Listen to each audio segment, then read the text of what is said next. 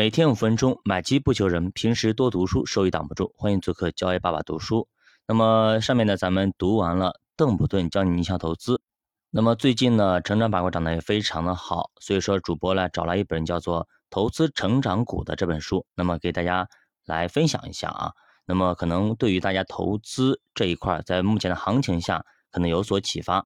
那为什么要选择这本书呢？首先，我对于作者比较喜欢，那么他跟我是有同样的信仰，个人呢是非常的诚信啊。那我也比较喜欢他的一个风格和思想，所以呢想给大家分享一下。那么普莱斯是不是名人呢？他有多厉害呢？他其实也非常的厉害啊，被市场称为是成长投资之父啊。他三七年自立门户，成立了投资公司。叫普信投资，那么在后面投资了雅培制药、三 M 公司等非常厉害的公司，公司资产呢从三八年的二百三十万美元呢直接增长到四九年的四千两百万美元，十一年十八倍，也是相当牛逼啊。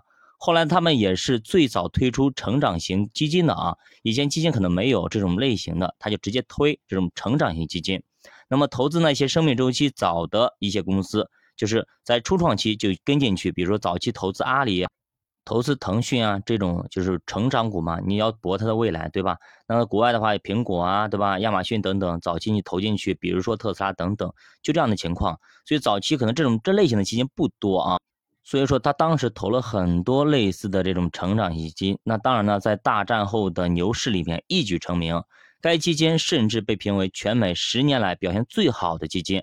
一直持续到七十年代前啊，普莱斯觉得市场已经疯狂，找不到自己的投资标的了，所以开始退休，出售了他在公司的股份。但普信投资则一直保留。后来呢，变为普信集团，成为全世界排名非常靠前的资产管理公司，跟贝莱德是齐名的。那么该公司的一些基金啊，表现也非常的亮眼啊，绝大部分的基金都跑赢了市场，也是非常牛逼的啊。那么普莱斯的投资理念也深入人心。那么成为了华尔街成长股教父一样的人物。那么这本书是从普莱斯生平讲起的，类似于传记类的啊，但是却一直在讲现在。作者叫做邦德，曾经是普莱斯的同事和合作伙伴，深受普莱斯的投资影响的影响啊。那作者当年也参与了很多成长型公司的投资。那么这本书里也展现了普莱斯大师啊重要的投资思想和判断标准。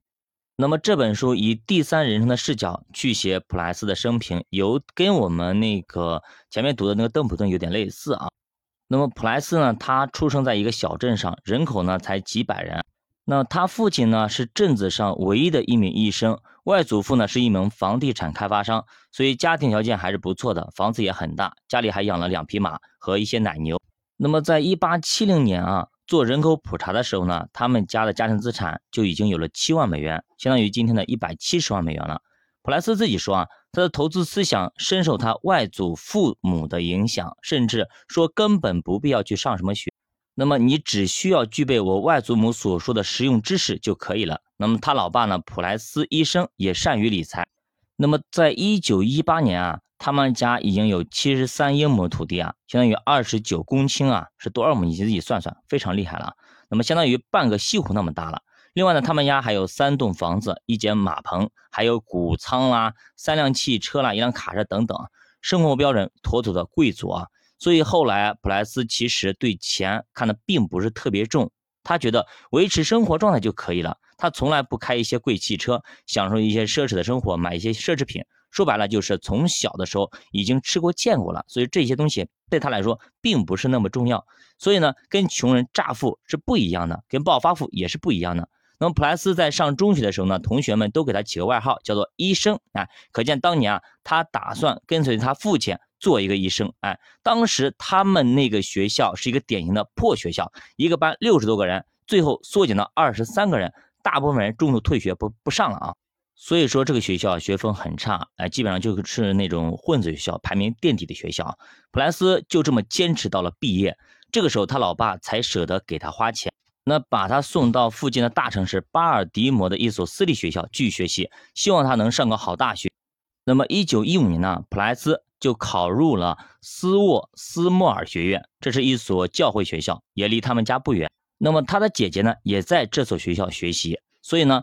普莱斯对于这个学校并不陌生。那普莱斯到这个学校以后，就成为了一名医生，就是他爸爸多年劝说的结果。子承父业呢，责无旁贷。但是后来呢，把专业从医学改成了化学。这两个专业其实比较相似，但是当时的化学算是一个扑面而来的新技术之一。不得不提的就是在大学里，普莱斯从未学过什么经济学、金融学的课程啊。毕业以后呢，他进入了一家电器公司上班，报酬呢是十八点八五美元。